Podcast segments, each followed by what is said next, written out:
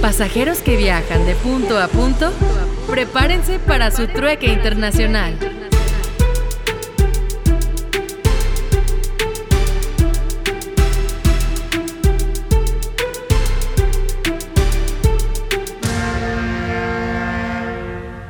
Hola, ¿qué tal? Bienvenidos a un episodio más de De Punto a Punto. Un trueque internacional. ¿Cómo están? Hoy estamos súper emocionados porque creo que tenemos como una racha de que estamos invitando a bastante gente especiales en el tema y en este caso tenemos a Héctor, que es el CEO de la empresa Soplin y es una empresa logística. ¿Cómo estás, Héctor? Muy bien, gracias. Muchas gracias por la invitación. Muy contento de estar aquí este, y abordar temas interesantes que para nosotros son el día a día y, y que nos gustan mucho. Y hoy queremos platicar de un tema súper importante que son conocidos como comúnmente Incoterms. ¿Y qué es esto? Bueno, más que nada son International Terms of Commerce y más que nada son como reglas o establecidos que cada uno de los países como tiene de manera general, en donde tú estableces quién tiene la responsabilidad en una compra-venta a nivel internacional. Exacto, y vamos a ver eh, por qué son importantes, cuáles son las recomendaciones que nos da el experto, en este caso Héctor, y pues bueno, resolver todas las dudas que surjan respecto a este tema. Y también es importante, Héctor, comentarte que, bueno, comentarles a ustedes que estamos de manteles largos en Sapling, porque cumpleaños, a ver, platícanos, Héctor. Así es, el día de hoy cumplimos cinco años este, de haber arrancado con este proyecto de logística internacional nacional. Al final somos una empresa que ofrece servicios integrales. Para que te dejes de preocupar por todo, nosotros podemos hacer todo el proceso logístico con todo lo que implica eso en cuanto a despachos aduanales, transporte, broncas, para que ustedes estén tranquilos este, y puedan dormir a gusto. Y nos dejen el estrés a nosotros. Exacto. Literal. Muchísimas felicidades. Creo que ha sido uno, uno, de tus más grandes logros y no sé si quisieras como platicar un poquito cómo es que tú aplicas la logística y los cinco terms en tu día a día. Claro que sí. Bueno, al final de cuentas, eh, yo siempre digo que la logística es algo muy dinámico y siempre okay. se está moviendo. Este, y muchas veces somos muy reactivos. ¿No? Estamos reaccionando a los diferentes cambios o oportunidades que existen. Eh, y entonces, por ejemplo, algo como los cinco terms es súper básico, porque si bien no podemos estar todo el día o todos los días estando firmando contratos y estar cuidando como todas esas partes operativas, eh, sí es importante definirlos porque nos van a ayudar a protegernos en muchos aspectos a la hora de hacer una compra-venta internacional, ¿no? Exacto. Y también que entiendan que los Incoterms no solamente es para embarques grandes o para contenedores completos, sino que en una, transfer una transacción de importación o exportación cualquiera se necesita, ¿no? Entonces la importancia también de que ustedes conozcan eh, para qué sirven, qué son y en qué, en qué nos pueden apoyar. Y algo súper importante de notar es que los Incoterms van de la mano del tipo de transporte que tú quieras importar o exportar. Por ejemplo, si quieres traer una mercancía por paquetería, por embarque, contenedor, como lo mencionamos, tenemos ya sea terrestre, aéreo o marítimo, o hay otros tipos de transporte. Si no me corriges, Héctor, se llama intermodal, en el que puedes incluir dos o más tipos de transporte, ya sea aéreo y terrestre o aéreo marítimo, dependiendo. Exacto. Y Héctor, ¿puedes compartirnos un poquito el para qué sirven o en palabras más, más claras y más rapiditas, en qué nos ayudan los cinco terms? Los cinco terms van a definir las responsabilidades eh, y quién es como el dueño del material a la hora de hacer una compraventa internacional. ¿A qué me refiero con responsabilidades? Lo podemos dividir en tres cosas muy sencillas. Uno, quién es el dueño del producto. Dos, quién hace los pagos del transporte. Y tres, quién se hace cargo de las responsabilidades aduaneras y de los seguros de la carga. Y súper importante, ¿no? Porque en la, en la práctica vemos de que el importador el exportador no sabe ni qué, ni qué tiene que pagar, ni qué cubre el proveedor, ni qué cubres tú. Entonces es muy importante definir desde la orden de compra, desde que tú realizas la orden de compra de tu producto, definir este, quién cubre estos, estos gastos y riesgos, ¿no? Exacto. Y por ejemplo, ahorita un ejemplo muy sencillo que ni siquiera involucra empresas grandes, creo que es del día a día y más con este tema de del e-commerce que se está dando y con todo lo que, por ejemplo, en los últimos años con esta situación este, ha, revolucionado y que toda la, toda la gente dice, quiero traerme algo de China y a venderlo. Algo bien sencillo es, hay muchas personas o muchos casos que nos tocan que importan de China por paquetería y por paquetería sí, la que súper quieras. fácil de que Alibaba, de y, que tráeme dicen, 100 ah, piezas. Alibaba, me voy a traer esto, lo voy a vender. Y llegan a México los productos y nos contactan de necesito que me ayudes, necesito un agente aduanal. Yo pensé que ya me iba a llegar directo a mi casa. Sí. Y ejemplos así bien sencillos es como, no, a ver, revisemos, no, pues, o sea, el, el, el chino que te exportó a ti, el cliente, el proveedor, solamente te iba a pagar el transporte y el Los seguro. acuerdos o términos de compra, ¿no? De Ajá. conocerlos Pero, por inicio. ejemplo, el despacho de anal corría por tu cuenta y eso no lo, no lo viste tú. Sí. Y empieza una serie de, de temas, ¿no? Donde no solo es el despacho de anal, de tener un agente anal, es tener un padrón de importadores muchas veces, que tu producto cumpla con normas o requerimientos, normas oficiales mexicanas, requerimientos Sí. de etiquetado, que se tenga que sacar alguna prueba de laboratorio, permisos de COFEPRIS. Empieza una serie de cosas que tú pudiste haber previsto este, y que al final de cuentas te generan o mayores gastos o, o tienes que abandonar tu producto y hiciste un gasto que en el caso. Entonces, ejemplos de esos que son como el día a día, aplican, ¿no? Y eso ya lo podemos escalar a, a niveles más de empresas De empresas multinacionales, donde a lo mejor hay veces que ni se fijan.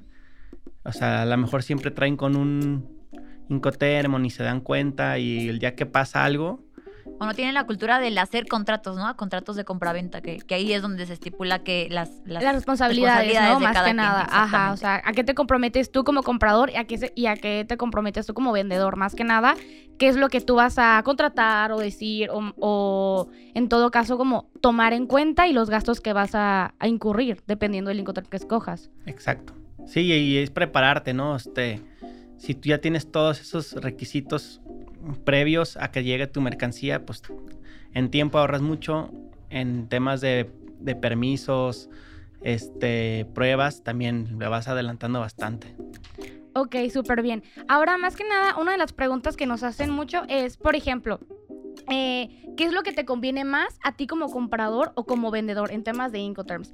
Sabemos que hay, por ejemplo, Xwork, que es uno de los primeros en el que literal el vendedor se deslinda de todo y te lo pongo en mi fábrica y tú hazle como puedas y recógelo y a ver qué pasa. Entonces, en este caso quisiera saber como tu opinión, ¿qué es lo que tú le recomendarías? Mira, al final de cuentas, para nosotros lo que siempre nos gusta hacer como Suplink es el tema de Xworks, porque nosotros adquirimos toda la responsabilidad y como tenemos la experiencia y la capacidad con nuestros aliados, nuestro cliente en México o en Estados Unidos, que es donde principalmente tenemos nosotros presencia, pues ya está blindada toda la operación, ¿no?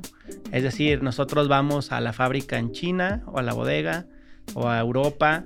eh, Ya se tiene el expertise, ¿no? Y es cuando se recolectamos el, exacto, recolectamos el producto, vemos que sí sean las cantidades, podemos hacer una inspección de calidades, que sí sea lo que estás pidiendo y ya lo movemos al puerto y somos como, eres como dueño de toda tu operación.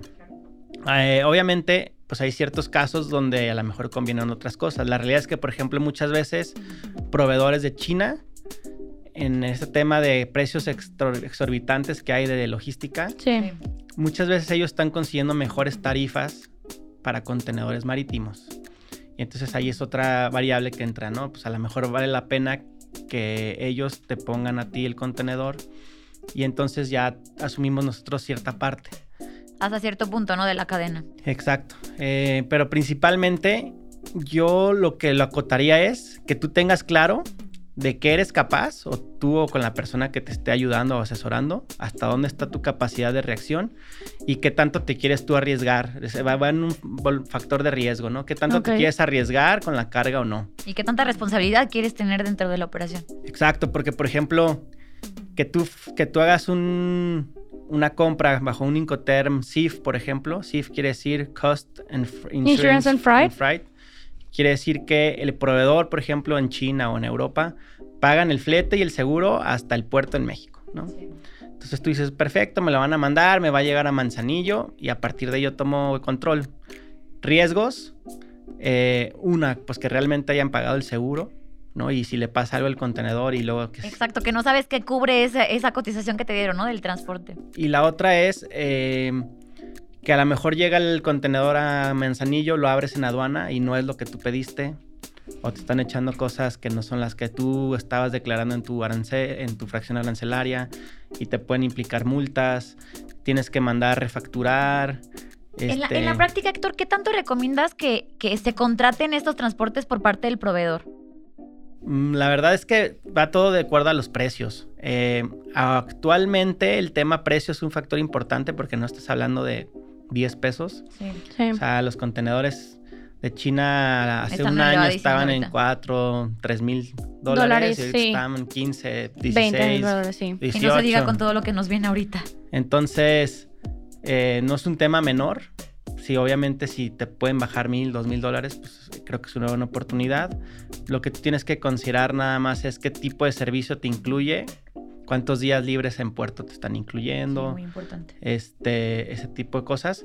Pero al final de cuentas, pues si es alguien de confianza con el que has trabajado, creo que no debería haber problema. Esto va acompañado de una buena asesoría, al final de cuentas. Eh, que tú tengas a alguien en tu equipo, ya sea que si eres una empresa y tienes a alguien de comercio exterior en tu empresa, pues que le sepa bien a todo. Si no, pues que te asesores con una empresa de logística que te pueda acompañar en el proceso y que vayan cuidando. Al final Cada es punto. eh, traer los riesgos a lo menor posible, ¿no? Este, acompañado de los cinco terms, que los cinco terms definen las reglas a las que tú estás este, adaptándote. Exacto. Y también, ¿qué tanto recomiendas eh, que el importador o el exportador tenga contratos como tal? ¿O a quién le recomiendas que tengan este tipo de contratos de compra-venta? Sí, de hecho, o sea, lo que sí no hay que confundir es un Incoterm con un contrato, ¿no? O sea, Claro, el Incoterm te define unas reglas Sí. que definen las responsabilidades en- dentro de un embarque, pero eso no sustituye de ninguna manera un contrato de compraventa. Entonces siempre es importar- importante tener el contrato, porque el contrato te va a blindar de otro tipo de cosas, ¿no? Que si el producto está mal, que si tienes defectos, que si no era lo que tú esperabas, que si, no sé, te dijeron que te lo entregan en 60 días y te lo entregan en dos años. Y más cuando tu proveedor es como nuevo, ¿no? Cuando no has trabajado, cuando no lo conoces muy bien, es cuando creo que se recomendaría más. Exactamente. Entonces, sí es importante tener claro tu Incoterm, pero también es muy importante acompañarlo de un buen contrato de compraventa, como cualquier otra situación, ¿no? Sí, más que nada para darle como legalidad a ese asunto y también que importante notar que los cinco terms, ok, son reglas y ya establecidas, pero tú como comprador vendedor puedes ajustar, o sea, tus mismas como especificaciones, no es algo que está como dictado de por sí, entonces tú tienes como la flexibilidad de acomodarlo a como tú te acoples y dependiendo como la naturaleza del producto, no es de que, ah, ok, si es free on board, necesariamente solamente sea de que hasta la parte del buque, ok, puedes tú ceder o también el comprador puede ceder en algunas otras como mayores facilidades Y de como dices, ¿no? También evaluar el, el qué tanta experiencia tengo y qué tanto conocimiento tengo, ¿no? Si no, pues dejar eh, esa, esa carga o esas responsabilidades a estas personas que son eh, pues, especialistas, ¿no? En el tema. Claro, y como lo comentábamos en episodios anteriores, es súper importante. Aquí tenemos a un experto que se dedica más que nada a darnos como servicios de freight forwarders. Entonces, súper importante notar, tanto el asesor como el agente aduanal y los freight forwarders te van a ayudar en complemento a darte como tu mejor opción. ¿Sabes qué? Si arriesgate, ¿sabes qué? No. O sea, si no sabes, preferentemente yo te ayudo, yo te asesoro y sobre eso te damos como la mejor opción o la mejor y vía que de es lo que hemos transporte. estado recomendando también en podcasts anteriores, en, en episodios anteriores, que es cada quien se dedica a, a su expertise, ¿no? El agente de carga, que es estos freight forwarder, el agente banal. Entonces sí, sí detectar qué actividades realizan cada, cada uno de los actores involucrados en la, en la operación. Claro. Ahora algo también súper importante que mencionaste, Héctor, es la parte de los seguros. O sea, no sé si nos podemos como comentar un poquito más sobre eso. Los seguros técnicamente, o sea, ¿qué incluyen? ¿Se te aseguran tu mercancía? ¿Te dan como la protección? O más que nada como, ¿qué es lo que involucran? Mira, los seguros, como, te- como les decía, es otra parte importante de los cinco terms. Define quién lo va a pagar y hasta dónde, ¿no? Ajá. ¿A qué me refiero con esto? Por ejemplo, eh, un, un proveedor puede pagar el seguro hasta Manzanillo, pero pues a partir de Manzanillo, si tú no lo volviste a asegurar de Manzanillo a Ciudad de México o Monterrey y pasa algo, pues es tu bronca. Entonces es como muy importante tener bien claro hasta dónde cubren eso. Eh, desde un inicio, pues define, ¿no? Si tú tienes que contratar el seguro como cliente desde la bodega del proveedor o si hasta que tú lo vas a trasladar a tu bodega, ese tipo de cosas. Y algo que sí es como bien recurrente, que hay que tener claro, una cosa es el seguro de la carga y otra Ajá. cosa es el seguro del contenedor, por Sí. ejemplo. Sí, ¿no? sí, sí. O sea, supongamos que el- tu contenedor se cayó en el mar. ¿no? Pues, o Sí, sea, final que muy mala suerte. Muy mala suerte. Muy Ajá. mala suerte. Pero, y lo aseguraste, Ajá. aseguraste la carga, pues te van a pagar la carga, pero la naviera va a llegar contigo y te va a decir, oye, me des el contenedor, ¿no? O si Sí. se, o si tu te- contenedor está trans- transitando de, de Veracruz a Guadalajara y de repente se roban el contenedor, pues probablemente te van a pagar, no, no probablemente, te van a pagar la carga si la aseguraste, Sí. Sí. pero hay que pagarle a la naviera el contenedor. Contenedor perdidos, exactamente. Este, y entonces ese tipo de cosas es importante saberlo. Hay personas que dicen, no, pues yo me arriesgo, no quiero pagar el contenedor, hay otras personas. Y que en la práctica sí es muy común, ¿no? De que no quieren como pagar o tener este gasto extra de asegurar tu Sí. carga, ¿no? Sí, pues es que al final de cuentas y con los, o sea, con los precios que estamos viendo en el mercado, Sí. todo va pegándole directo al margen del producto. Entonces, Sí. sí es como muy complejo. Sí es como muy poco común este tipo de situaciones. Bueno, los robos, los robos desgraciadamente en México ¿Pasan sí mucho? es mucho más seguido. Sí. Pero que se caiga tu contenedor al mar, creo que es poco probable. Sí, que ya, ya, Sí, ya es mira, mala se suerte. espantes. Pero digo, ha pasado, ¿no? Yo he, he trabajado Sí. en empresas donde, por ejemplo, una vez se descarriló el tren de Ferromex de Manzanillo a Guadalajara Sí. y pues eran 37 contenedores de la empresa que se, se Que pasaron. se o sea, perdieron. sí, Ay, no. Entonces, Entonces más vale que, que esté asegurada tu carga y no echarte ese volado, ¿no? A si te Exacto. toca la mala suerte del día. Ajá. sí, al final de cuentas, lo que tienen que tener bien claro es el- la palabra riesgo. ¿Hasta dónde están dispuestos ustedes Arriesgarse. no? Ya sea Ajá. por seguros, por proveedores, por el tema del, Del transporte. del transporte, ¿no? Este, me ha tocado ver casos donde ves el Incoterm y dices, pues gracias a Dios no pasó nada, ¿no? Ajá. ¿Por qué? Porque a lo mejor usaron un Incoterm que era para, no sé, únicamente para transportes terrestres y se lo pusieron un marítimo. Sí. Y entonces tú dices, hubiera pasado algo y el proveedor no se hace responsable de nada. Exacto. Y adicional Sí. a lo que pueda pasar durante el, el tránsito de la mercancía, también en la parte legal, también ahorita recordemos que es uno de los campos multables dentro de tu pedimento. Entonces, si la autoridad te llega a, auditar alguna de tus operaciones y tu Incoterm que declaras este, en tu factura no es el Incoterm que declaras en tu pedimento, también esos campos ya son multables. Entonces, recuerda que no solo implican la operación, sino también pues puede ser incurrir en alguna multa en caso de que te, te auditen, ¿no? Así es, y también estar como al día. La verdad es que no es como que los Incoterms cambian, cambian todos los días. Sí, como lo mencionas, solamente tienen vigencia de cada 10 años. Entonces, cada 10 años eh, el International Chamber of Commerce los está publicando para que tú estés como actualizado. Entonces, tienes como esos 10 años de vigencia y como lo veíamos antes, ya han cambiado bastante. Sí. Y sí es importante que estés actualizado con los más nuevos, porque como lo menciona Viviana, si no, pues te cae la autoridad y una multa. Una multa. Y, y sobre todo, o sea, por ejemplo, ahorita los de 2010, en teoría ya no se usan, pero si tú haces un, una compra bajo un Incoterm de 2010, te sigue amparando. Pero Sí. más bien es como, bueno, si hay una mejor opción que me ampara otro tipo de cosas, pues usarlas. Sí, exacto. Podemos decir que los incoterms son obligatorios como tal o no son impuestos como tú dices tan, tan rígidos, son más flexibles y pues tú los puedes adaptar a las necesidades y riesgos que tú quieras llevar, ¿no? Exactamente. Sí, y es eso. Al final de cuentas, ¿qué tanto quieres arriesgarte y qué tanto no?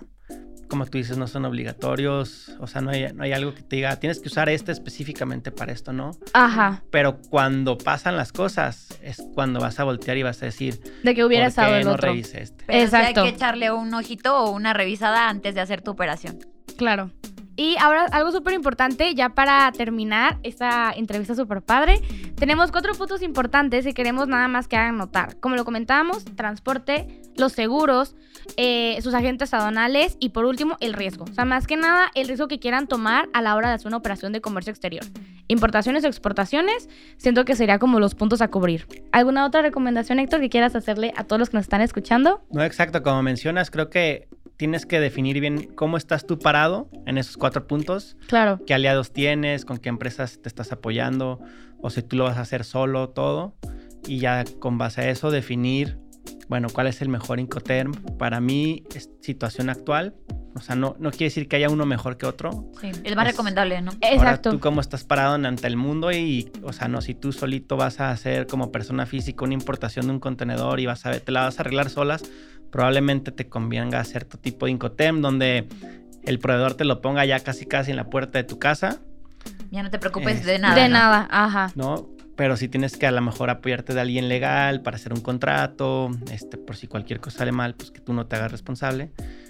O al revés, ¿no? Si tú ya tienes un equipo grande o te, te O apoyas tú- de una empresa como nosotros, Ajá. pues a lo mejor puedes tú asumir ciertos riesgos, ¿no? Que están cubiertos porque te estás apoyando con gente preparada, pero a lo mejor tu control del embarque puede empezar mucho más cerca del lado del proveedor, ¿no? Claro. Ok, pues como ya saben, si tienen alguna duda o comentario, ya saben que aquí estamos los expertos, asesores, freight forwarders, agentes aduanales, que vamos a resolver todo lo que tengan en mente y ayudarlos con sus operaciones de comercio exterior. Héctor, muchísimas gracias por venir a este podcast. Creo que fue información súper importante y pues ya sabes. Muchas gracias y felicidades por tu aniversario. Al contrario, muchas gracias por la invitación. Cualquier cosa estamos ahí este, por medio de ustedes podemos este, recibir también dudas, apoyarlos y al final de cuentas, eh, acá decimos una palabra, una frase que las empresas no compiten, compiten en las cadenas de suministro. Y Exacto, entonces hagamos, hagamos equipo para que todas las operaciones sean exitosas. Muchísimas gracias Héctor y nos vemos en un episodio más aquí en De Punto a Punto. Un truque internacional. Bye. Adiós. Nos vemos.